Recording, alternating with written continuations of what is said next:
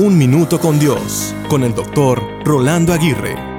Algunos piensan que el comer bien o saludable es alimentarse con una buena dosis de vegetales, una porción de proteína y cuidarnos de los excesos en carbohidratos y comida frita. Otros evitan a toda costa el azúcar, la sal y las harinas. Algunos comentan que comen de todo para acostumbrar al cuerpo y otros deciden de la noche a la mañana dejar de comer carne porque dicen y es perjudicial para la salud. En fin, actualmente hay muchos puntos de vista en cuanto a la alimentación. Es más, entre la literatura que más se vende están los libros de nutrición, ejercicio y hábitos alimenticios. ¿Qué decir de los libros de la pérdida del peso y de la comida que no engorda? Se venden, como dicen en mi tierra, como pan caliente.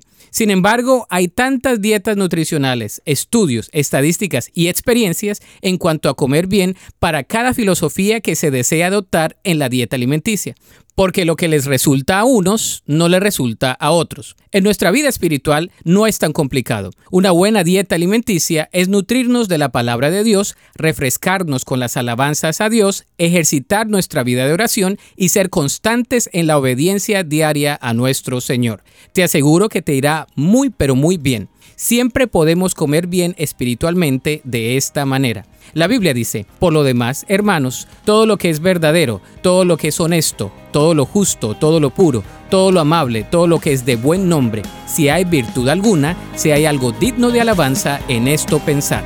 Para escuchar episodios anteriores, visita unminutocondios.org.